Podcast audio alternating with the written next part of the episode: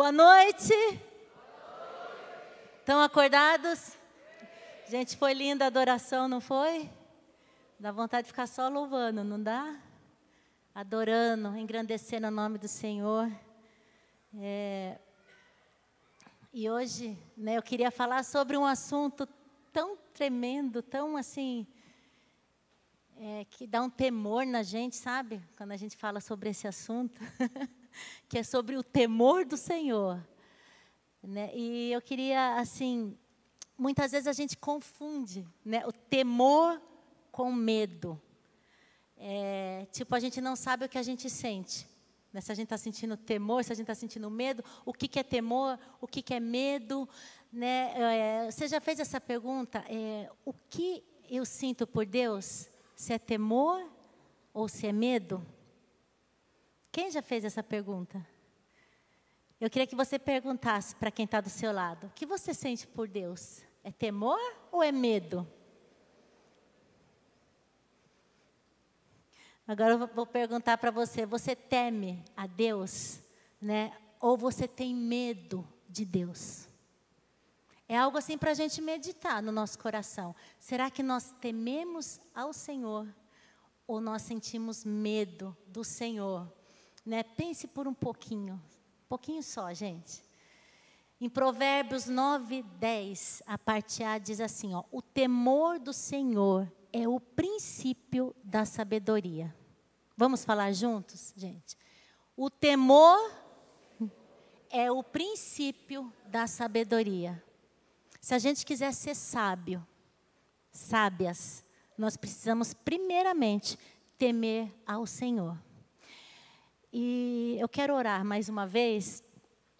Senhor, Pai, nós precisamos de Ti. Nós sabemos o quão carentes nós somos da Tua palavra nas nossas vidas, do Teu agir, Deus. Pai, eu aqui nesta noite é com temor mesmo, no meu coração, que eu quero ministrar aos meus irmãos aqui, Senhor e que cada um receba a porção, Pai, singular que o Senhor deseja para cada um de nós. Nós abrimos o nosso coração para aquilo que o Senhor tem para falar conosco nesta noite, no nome de Jesus. Amém? Você abriu seu coração para Ele? Né? Então, vamos primeiramente ver o significado, gente, da palavra temor. Né? Um substantivo masculino é o ato ou efeito de temer, respeito, adoração, medo. Olha, que é um dos significados da palavra temor. É um sentimento de profundo ou de reverência a Deus. Agora, só o medo, né? O que significa a palavra medo? Terror, pânico, susto. Né? Então, o temor de Deus, a gente se aprende, a gente vai aprendendo a temer ao Senhor conforme a nossa caminhada, né? quando a gente busca, vai buscando Ele. Mas o medo, ele já nasce com a gente. Não é verdade que a gente já nasce chorando, gente? Já nasce apanhando e ainda já nasce. Que mundo é esse? Apanhando, estava lá no quentinho, gostoso, né? De repente você está lá fora você apanha de alguém que você nem conhece, né? Nunca nem escutou a voz do médico lá, e você sai para o mundo desconhecido. A gente já sai com medo. Eu nasci, gente, num dia de tempestade. Né? E o Ney fala que eu sou assustada por qualquer coisa, né? E eu sou mesmo. Eu acho que eu nasci já, meu Deus, né? Que coisa é essa? Que mundo é esse, né? É, numa tempestade mesmo. É, agora, nós como filhos né, e filhas do Senhor, nós temos que saber equilibrar o temor e o medo. Né? Como fazer? Como achar um equilíbrio nisso? Né? O temor, gente, ele nunca vai excluir totalmente o medo. Temor ao Senhor.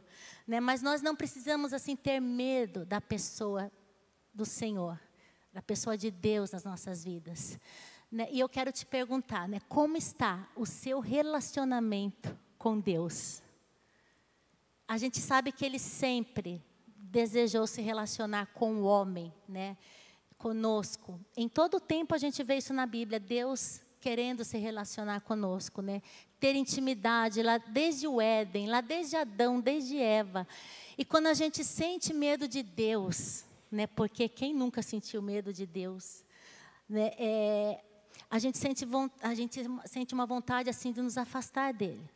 Quantas pessoas não se afastam do Senhor porque perdem o temor e sem temor você não consegue mais ver o que o, né, você não tem mais sabedoria, você não consegue mais enxergar aquilo que o Senhor deseja para você.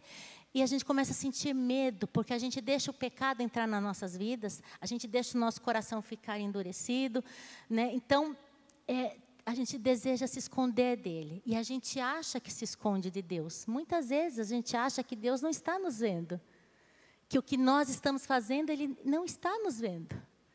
Né, gente? Tipo Adão e Eva, né, que se esconderam lá e ficaram bem quietinhos lá no jardim do Éden e, e Deus ali perguntando por eles, como se Deus não soubesse aonde eles estavam, né, o que eles tinham feito, o, né, que haviam pecado ali. E sabem, amados, né, Deus, ele é amor. Né? Quem crê que Deus é amor, gente, Deus é todo amor. Ele é a essência do amor. Ele é o próprio amor.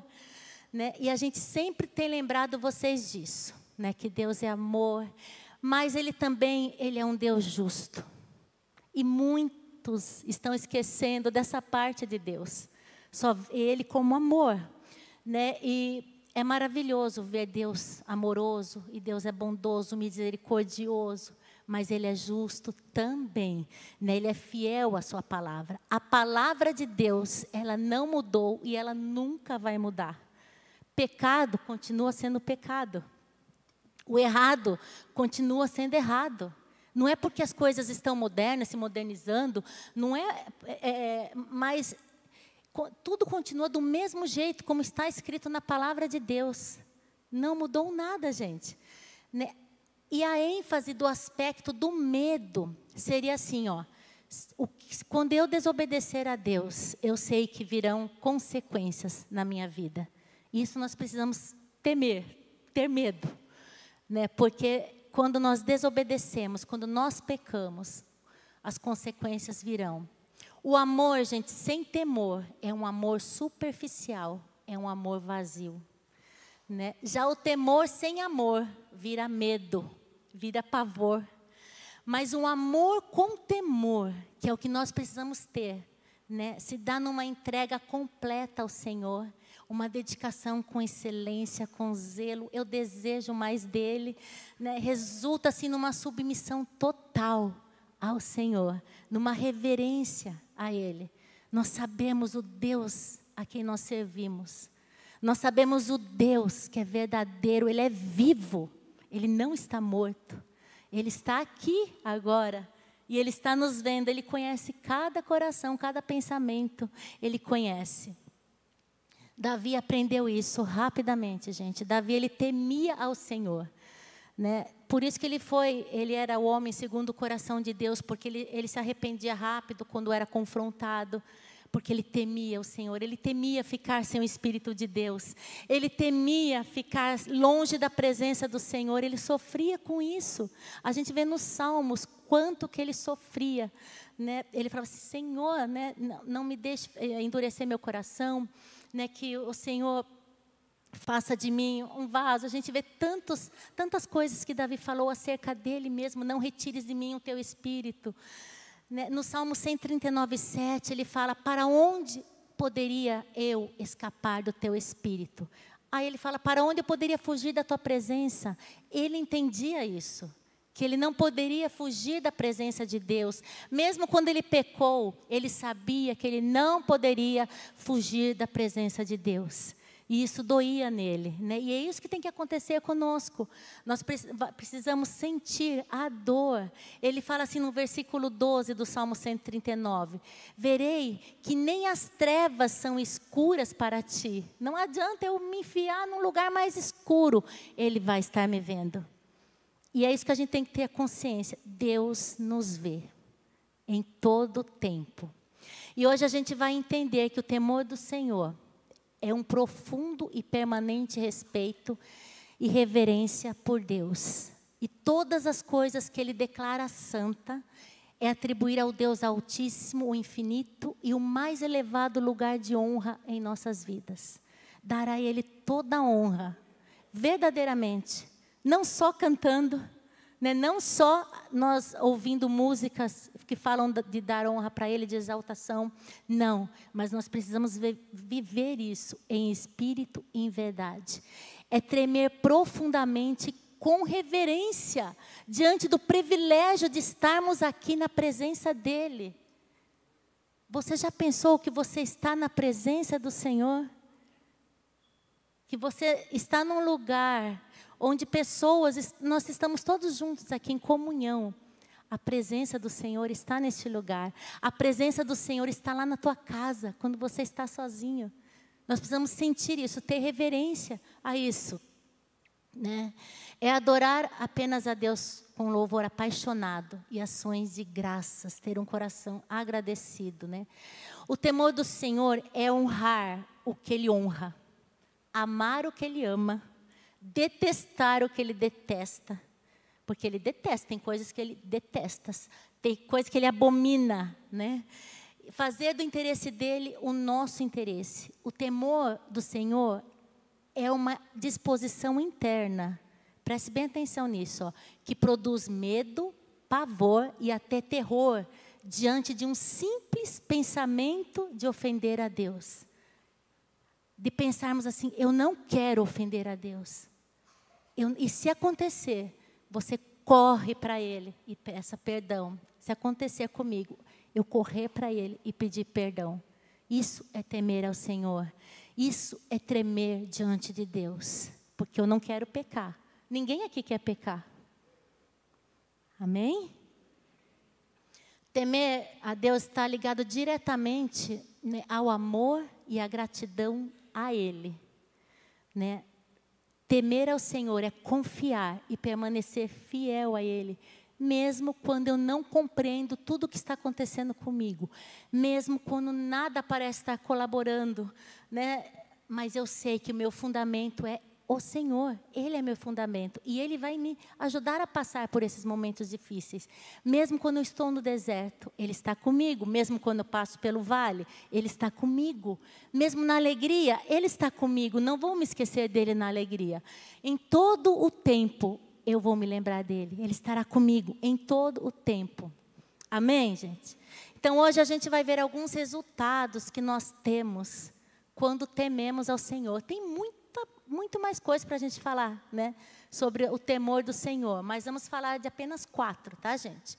Quando a gente aprende verdadeiramente a temer a Deus, não somente, né? É, de palavras, mas em espírito e em verdade. Nós vamos ver esses resultados nas nossas vidas, né, que é resultado de uma vida de temor e amor ao Senhor. Vamos lá então, gente? Primeiro lugar, né? Quando eu temo ao Senhor, eu me deixo ser transformado ou transformada. Romanos 12, 2 diz assim: ó, não se amoldem ao padrão deste mundo, mas transformem-se pela renovação da sua mente, para que sejam capazes de experimentar e comprovar a boa, agradável e perfeita vontade de Deus. Né? O Senhor, Ele tem um plano para cada um de nós. Cada um de nós. Ele tem um propósito. E assim, é singularmente, gente. Nós somos tão especiais para Ele que Ele vai tratar você de uma maneira diferente como Ele trata a outra pessoa que está aí do seu lado. Ele vai agir de uma maneira diferente em você e na, nessa pessoa que está atrás de você né, gente? E para que a gente possa ser capaz de experimentar a boa, agradável e perfeita vontade dele em nossas vidas, nós precisamos primeiro renovar a nossa mente, sabe? Limpar a nossa mente de tudo que é lixo. Porque quando a gente conhece o Senhor, a gente vem com um monte de lixo na nossa mente, no nosso coração. A gente é acostumado com isso, né, gente? E a gente vem com o padrão que o mundo nos oferece. Né? Ou muitas vezes nós queremos trazer esse padrão do mundo para a igreja, né? para as nossas vidas, para os nossos filhos. Muitas vezes, né, depois de anos de conversão, nós começamos a achar que algumas coisas que trazia temor nas nossas vidas não trazem mais, né? que não, é, não era bem assim, que nós podemos continuar a ter alguns hábitos mundanos, mas não, gente, isso não é normal. Jesus está voltando, a porta é estreita e as coisas estão se estreitando. É ou não é verdade? Para nós, crentes em Cristo Jesus, a porta está se estreitando. A gente está vendo que está passando por um funil assim. A gente está vivendo um tempo perigoso.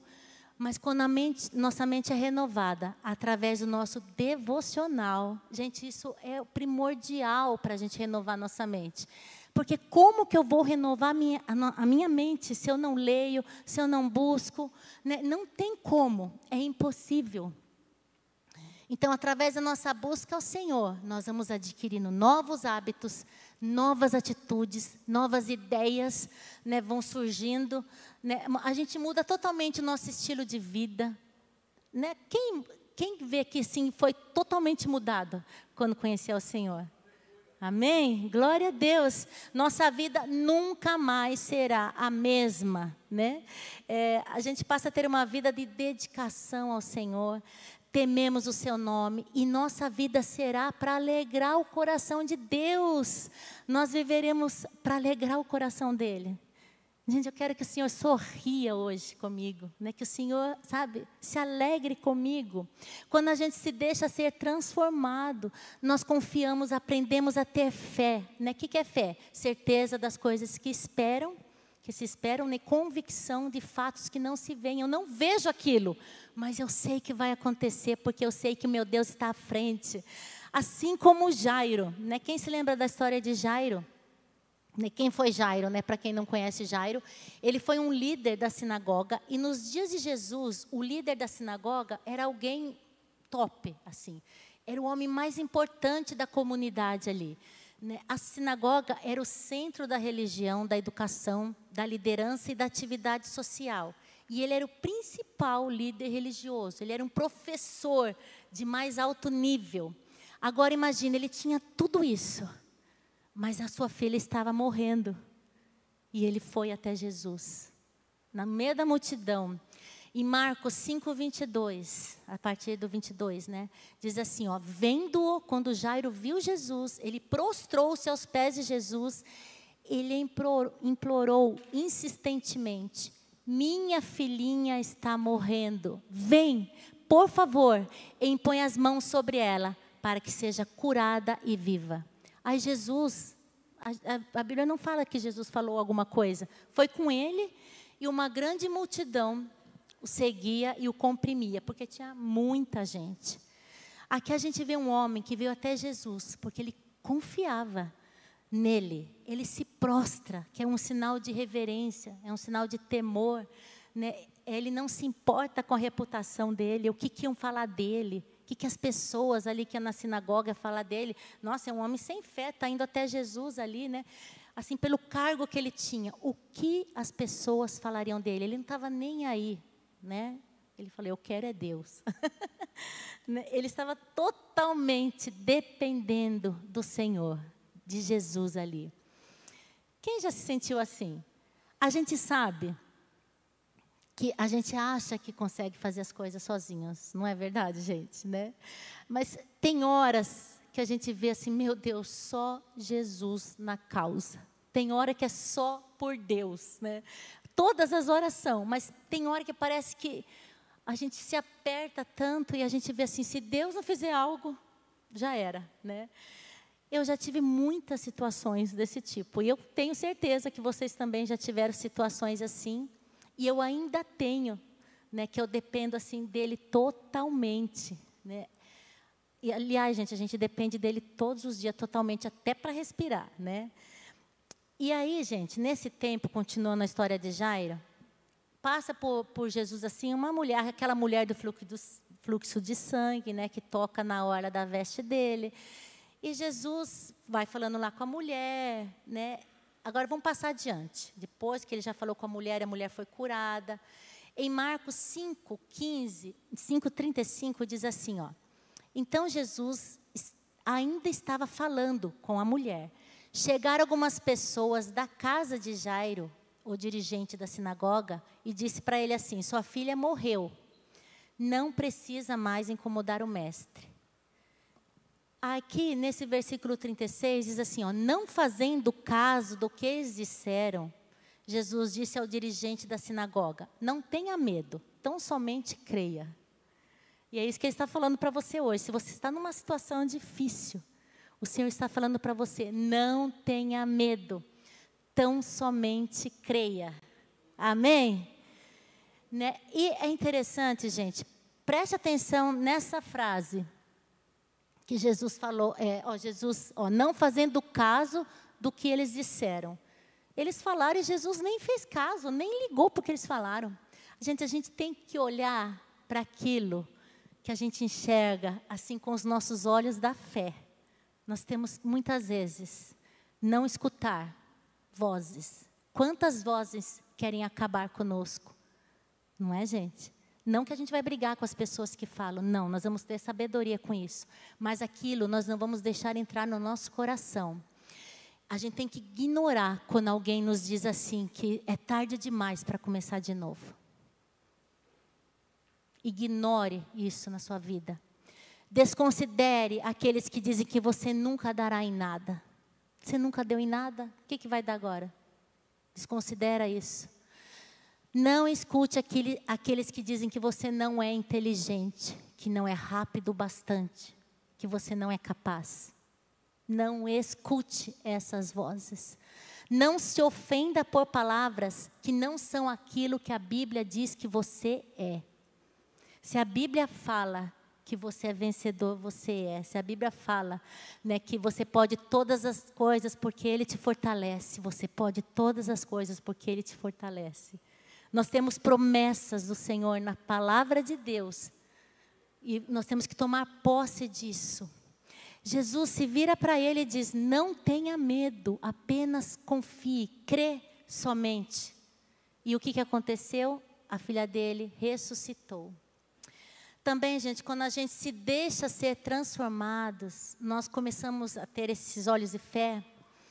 É, eu quero falar de um caso que teve num campo de concentração que é um exemplo que eu li num dos livros do Max Lucado, que foi encontrado assim na parede do campo, né? Já tinha sido morto aquela pessoa, nem se sabe o nome de quem escreveu.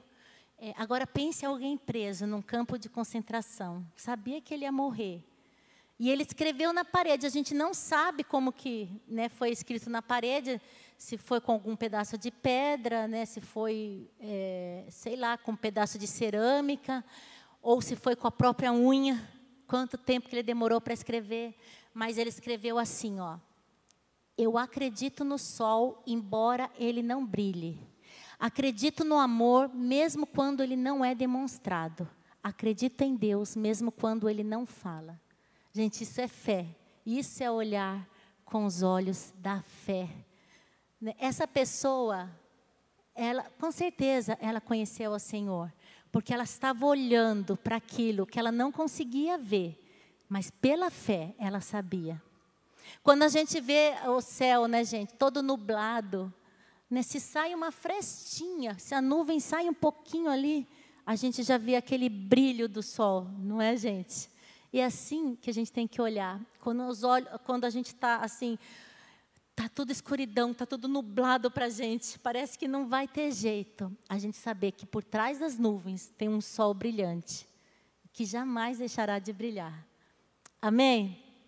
Segunda aos Coríntios 4,18 diz assim: Assim fixamos os olhos, fixamos os olhos, ficamos olhando, ó, não naquilo que se vê, mas no que não se vê, pois o que se vê é transitório, mas o que não se vê é eterno.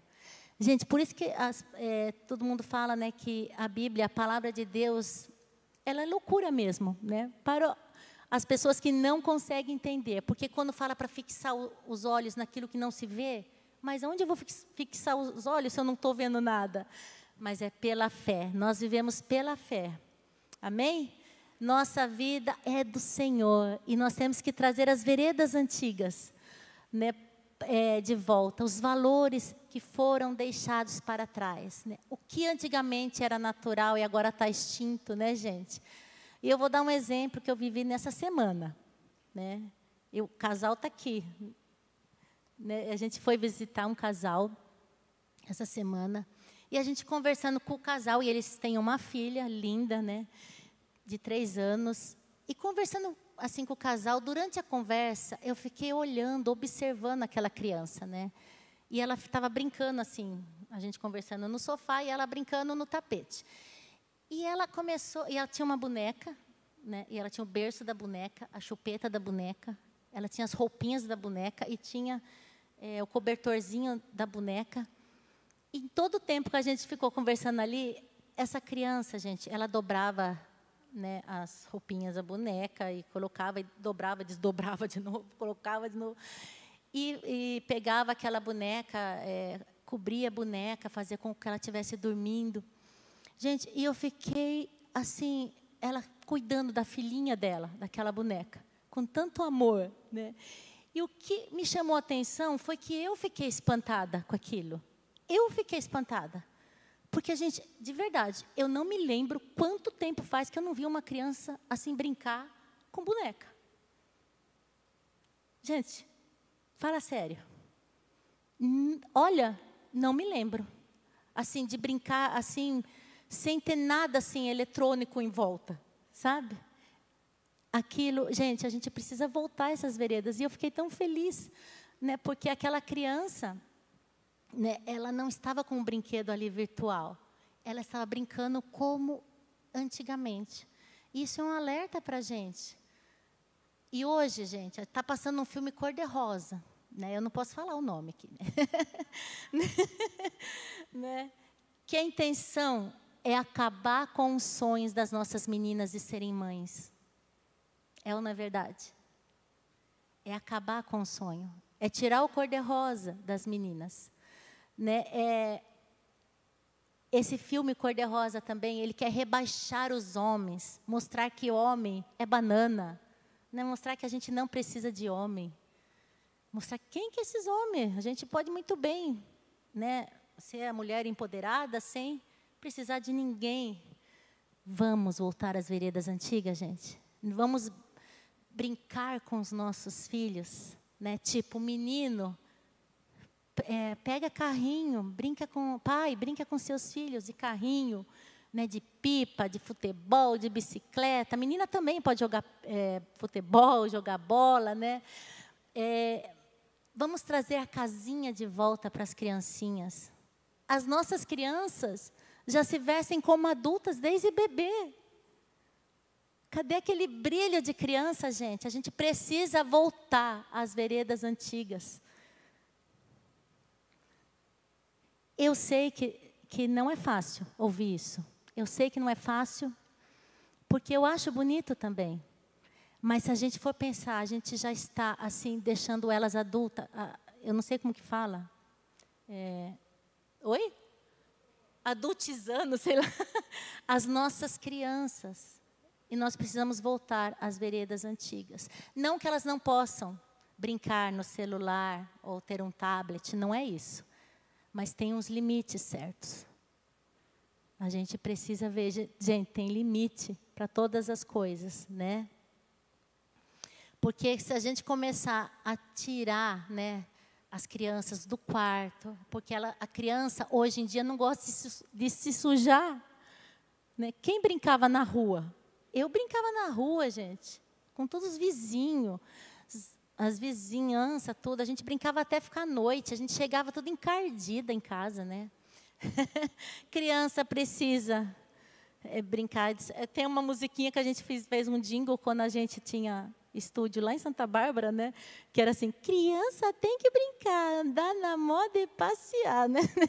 E, gente, criança tem que brincar, tem que brincar. Né? E fora do quarto, da sala, de frente da TV, do computador, né? ou do celular, já falei, pode ter esse tempo, mas a gente tem que ter os limites, né? Gente, eu amo ver as crianças aqui brincando no campo, amo, né? Quando a gente vem orar, aqui as crianças estão brincando no campo, estão se sujando ali, né? Correndo no bosque, suando. Hoje é que a gente quase não vê criança suada, quando eu vejo eu até me espanto também, né, gente? Simplesmente criança sendo criança. Vamos voltar às veredas antigas? Então, ó, o segundo tópico, gente, tem que correr um pouquinho, né? Agora, falei muito de criança. Mas eu acho muito, eu acho muito interessante isso. É muito sério isso.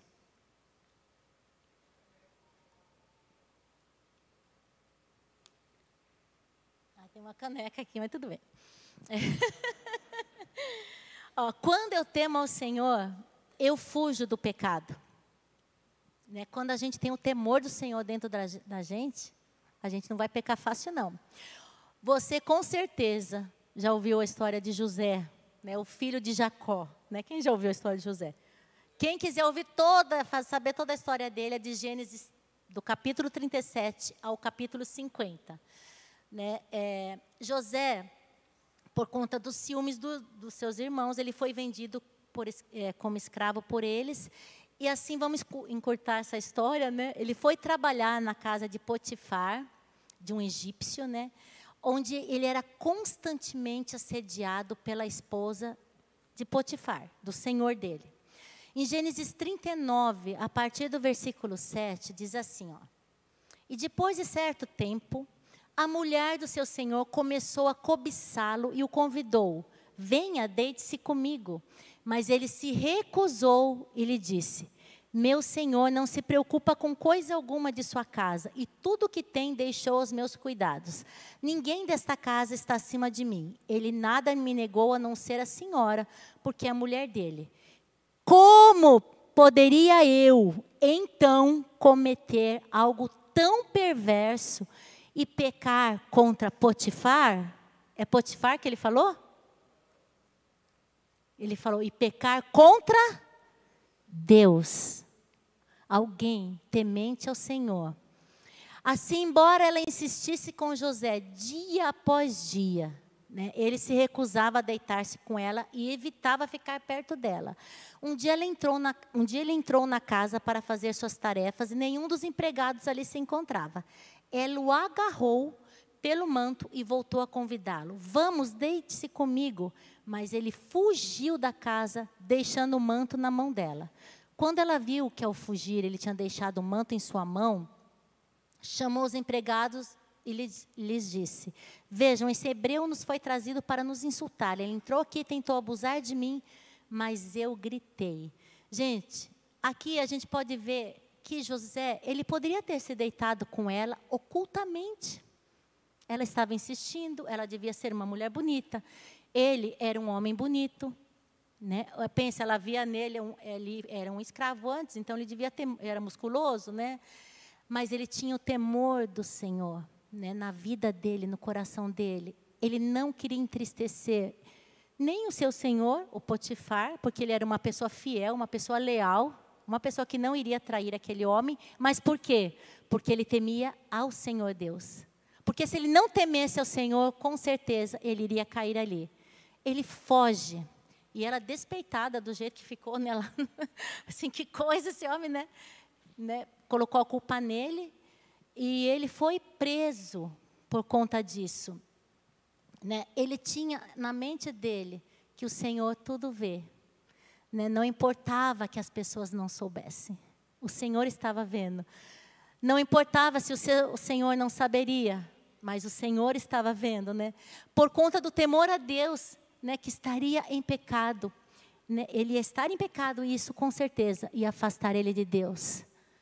Quando nós tememos ao Senhor, gente, muitas vezes, se a gente vai cometer algum pecado, nós vamos saber que Ele está vendo. Gente, não importa se a sua esposa ou o seu esposo não está vendo, o Senhor está vendo. Né? Não importa se o seu pai ou sua mãe não está vendo. O Senhor está vendo. Não importa se o seu patrão não está vendo. O Senhor está vendo. Né? Quando tememos ao Senhor, nós sabemos, nós temos essa consciência que o Senhor tudo vê. Nada passa desapercebido por Deus. Daí entra o temor e o medo de pecar. É esse medo de pecar. Né? E ele foi preso. E José, ali na prisão, ele poderia ter se revoltado contra Deus. Né? Quantos, né, quando acontece algo de errado, não se revolta contra Deus? É, assim, não vale a pena servir ao Senhor. Vou largar tudo, né? Ele poderia ter se sentido injustiçado, né? Assim como muitas vezes nós, quando pessoas falam mal de nós, nos maltratam, nos acusam de alguma coisa, muitas vezes é, nós podemos até pensar em desistir, em deixar de servir ao Senhor por conta de acusações. Não, não podemos pensar isso. Não devemos pensar isso, porque o Senhor Jesus falou que muitos iam fazer isso conosco. E nós, se nós tememos ao Senhor, com certeza pessoas falarão de nós. Mas nós estamos no firme fundamento que é Jesus Cristo, a rocha ali.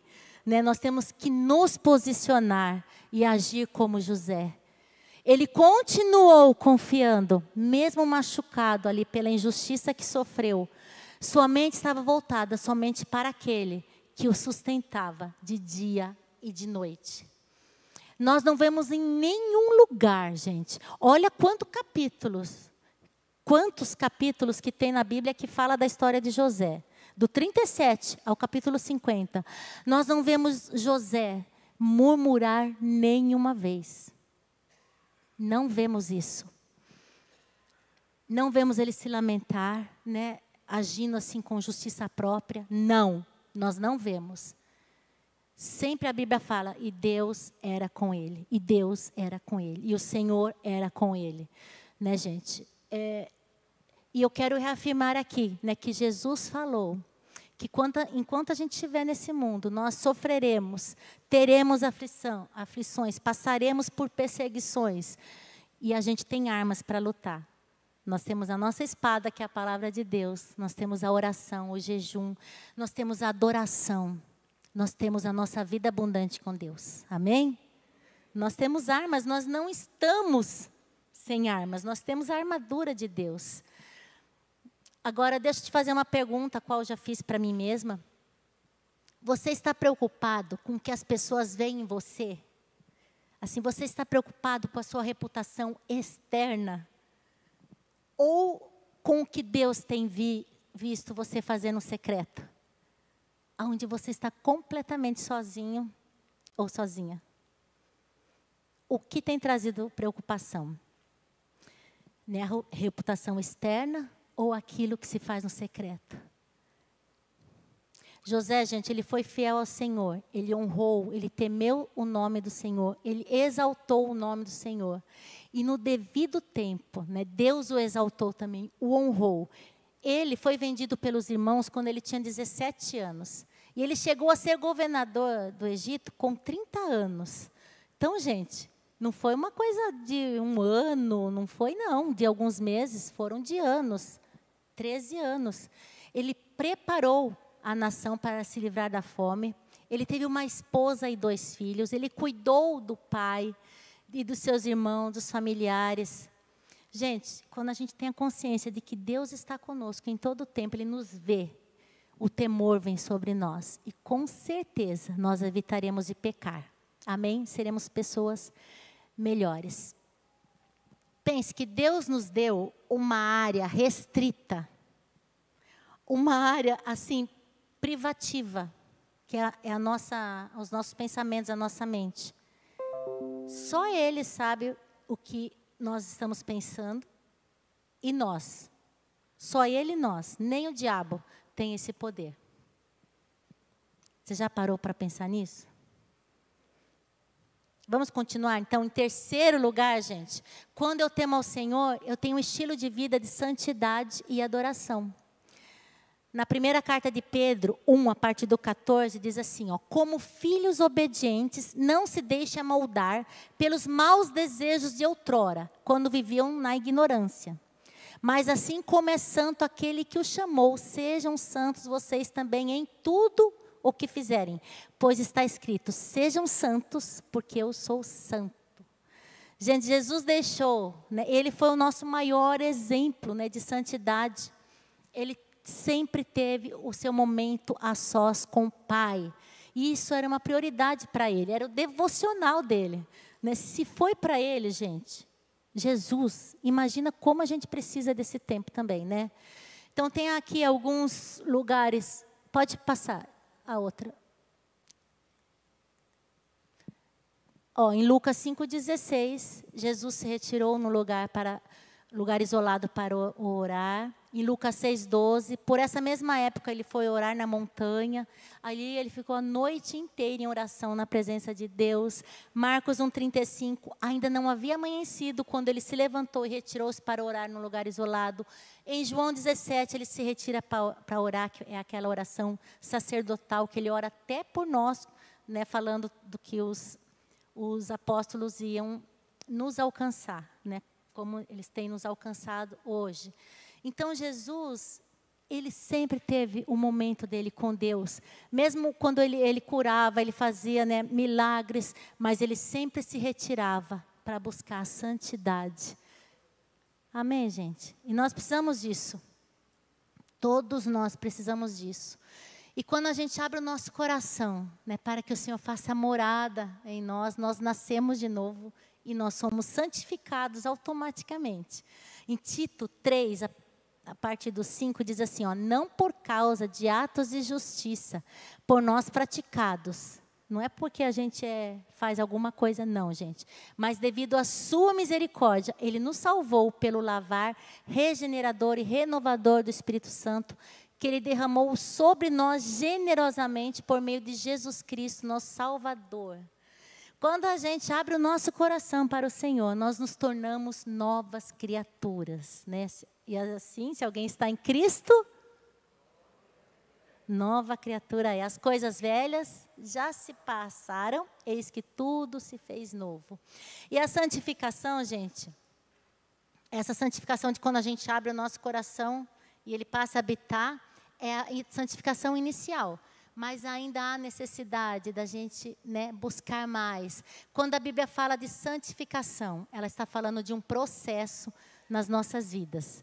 Né? Você está passando por um processo de santificação. Né? Por isso nós temos que buscá-lo todos os dias. Nós temos uma aula sobre a santificação no, nas nossas escolas né, de bíblica. Amém?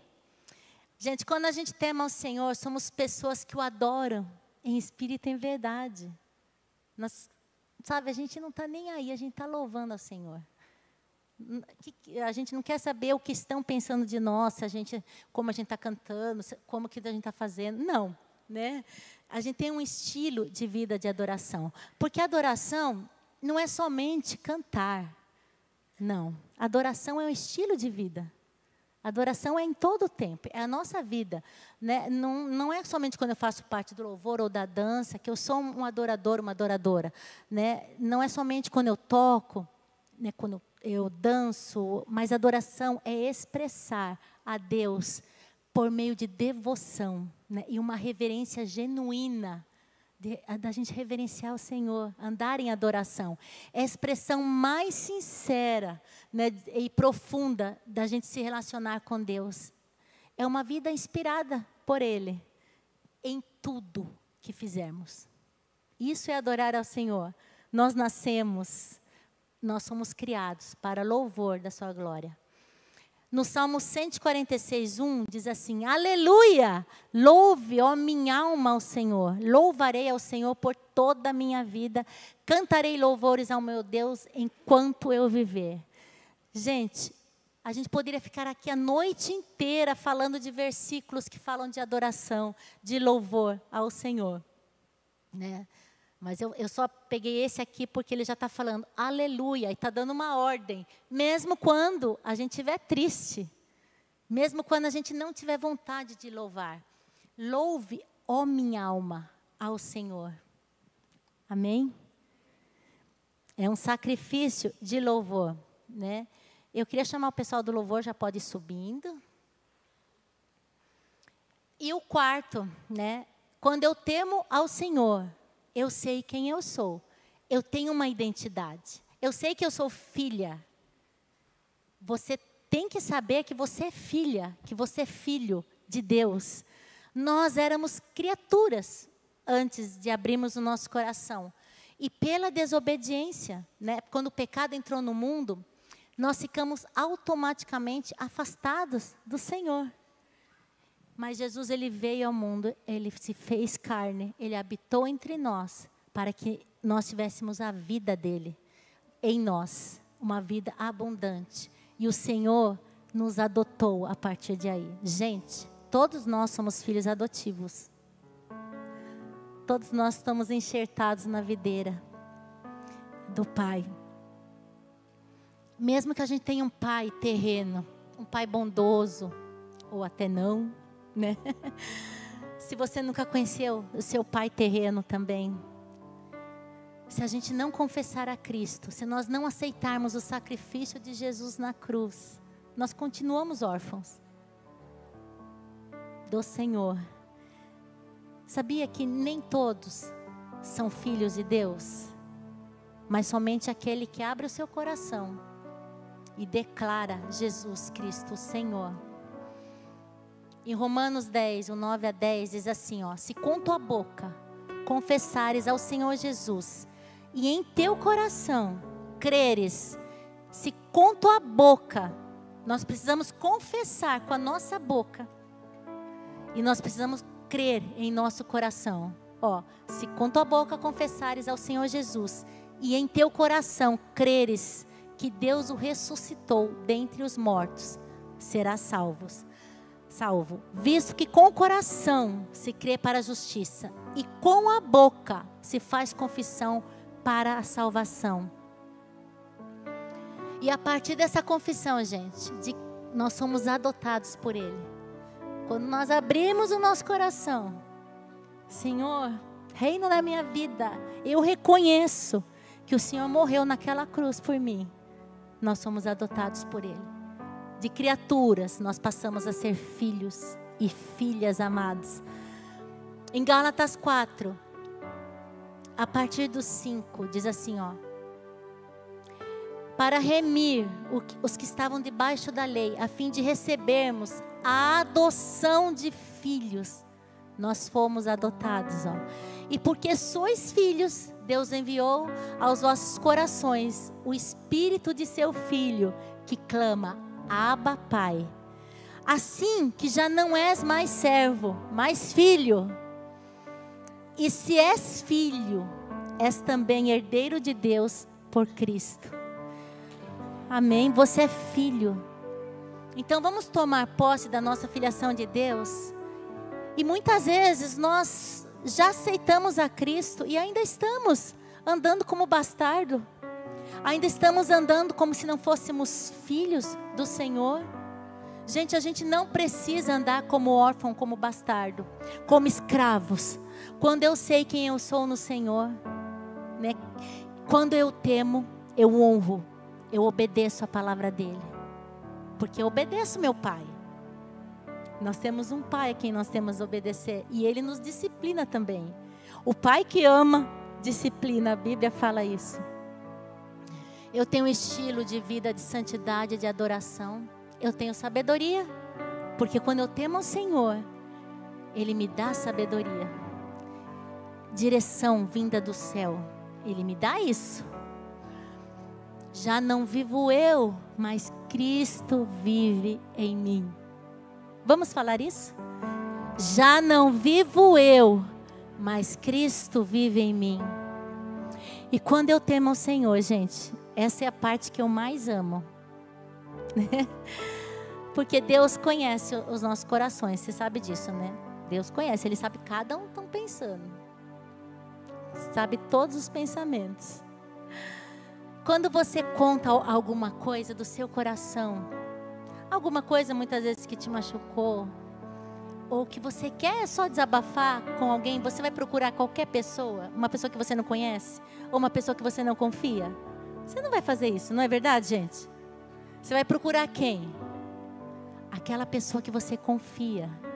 Gente, no Salmo 25, 14, olha o que ele fala a intimidade do Senhor, a intimidade do Senhor é para os que o temem, aos quais ele dará a conhecer a sua aliança. Gente, nós podemos ser íntimos de Deus quando nós o tememos. Nós podemos saber os segredos dele quando nós o tememos. Ele pode se revelar a nós quando nós o tememos. Ele pode falar coisas aos nossos corações que nós podemos transbordar para as outras pessoas, porque nós o tememos, porque Ele nos ama tanto. E quando nós o tememos, Ele nos dá sabedoria e Ele vai contar os segredos dele para nós. Quem deseja essa intimidade com o Senhor? Quem deseja mais de Deus aqui? Então você quer viver uma vida no temor do Senhor? Então se deixe ser transformado primeiro, né? Não tenha medo do que o Senhor vai fazer. Muitos têm medo de abrir o coração e se deixar ser transformado. Porque muitas vezes dá umas raladas assim, gente. Não, não tem como, né? Não vou falar para vocês que Deus não trata os nossos corações. Ele vai arrancar aquilo que, sabe, as ervas daninhas, aquelas coisas que não fazem mais sentido para nós. Nós somos dele. Nós vivemos por ele, para ele, somente para ele. E ele quer o melhor para nós porque ele nos ama. Então, se deixe ser transformado. Não tenha medo de Deus. Fuja do pecado. Vamos aprender como José fugir do pecado. Da aparência do mal nós já temos que fugir. Tenha uma vida de santidade, de adoração como estilo. Seja todos os dias assim, nada forçado, porque nós vivemos para Ele e por Ele. E aprenda a ser filho, ser filha, todos os dias. Né? Não só nos dias bons, mas nos dias maus também, né? Como nós cantamos aqui, né? Darei meu coração. Como que é mesmo? Esqueci. É, tu tens meu coração nos dias bons e nos dias maus. Tu tens as minhas mãos nos dias bons, nos dias maus. Ah, não foi legal comigo, então vou, né? O que que acontece? Eu vou fazer porque eu zelo ao Senhor, eu sirvo ao Senhor. Essa tormenta vai passar, esse pesadelo vai passar, né? Esse deserto vai passar. Não vivo nesse mundo só por viver, gente mas a gente tem essa vida abundante dele em nós. Vamos temer ao Senhor, você deseja isso?